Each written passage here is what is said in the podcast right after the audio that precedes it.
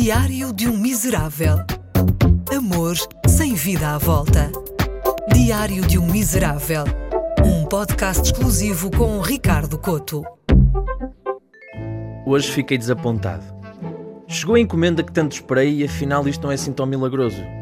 O fogo não se mantém aceso tanto tempo quanto eu queria, mexo, mexo e acaba sempre numa mistela viscosa, ainda por cima só é que se pegar nela como deve ser. Grande tanga esta frigideira antiaderente. É antiaderente, mas cola mais do que um reformado a ver uma obra pública. A culpa é minha. Não devia confiar em anúncios espanhóis dobrados em português. É que a voz off para, mas os lábios do tipo continuam a mexer. Imagino que isto seja contraproducente nos anúncios de fixadores de placa. Ficamos sempre na dúvida se é uma mera dobragem ou se a dentuça está solta.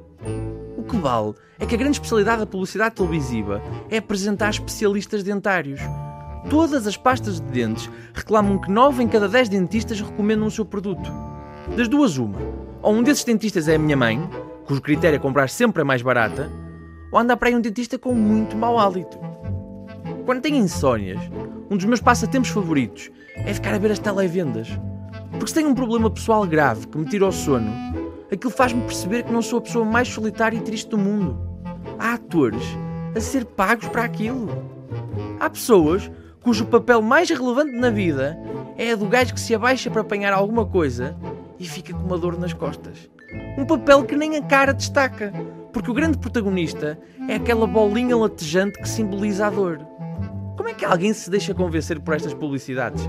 Quem é que acha que um cinto vibratório substitui exercício físico ativo? O pressuposto da atividade é levantarmos-nos e fazer coisas. Ah, Ricardo, mas tens de ver que há pessoas com horários complicados, sem tempo para praticar desporto. E a solução passa por levar este 5 para o trabalho. Que sucesso seria nas reuniões. Então, Meirelles, qual o balanço do primeiro trimestre? Uh, tivemos algumas perdas. Está com frio, Meirelles? Não, estou a usar um cinto emissor de vibrações para emagrecer. Ah, então é melhor deixar o seu contrato em modo avião. Espanta como é que há pessoas a ser convencidas por este tipo de publicidade.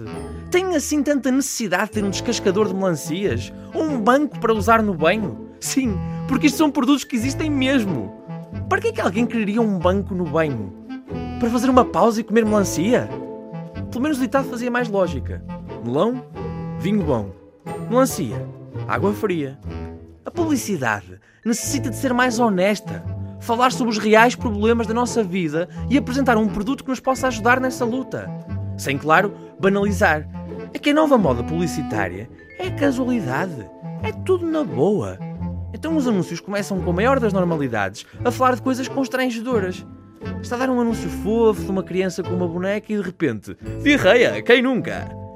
Não é confortável estar a jantar e do nada ouvir um muco vaginal? Meio que estraga o bacalhau com natas.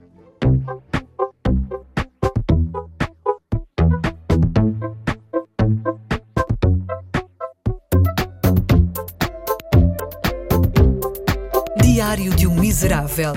Um podcast exclusivo com Ricardo Coto.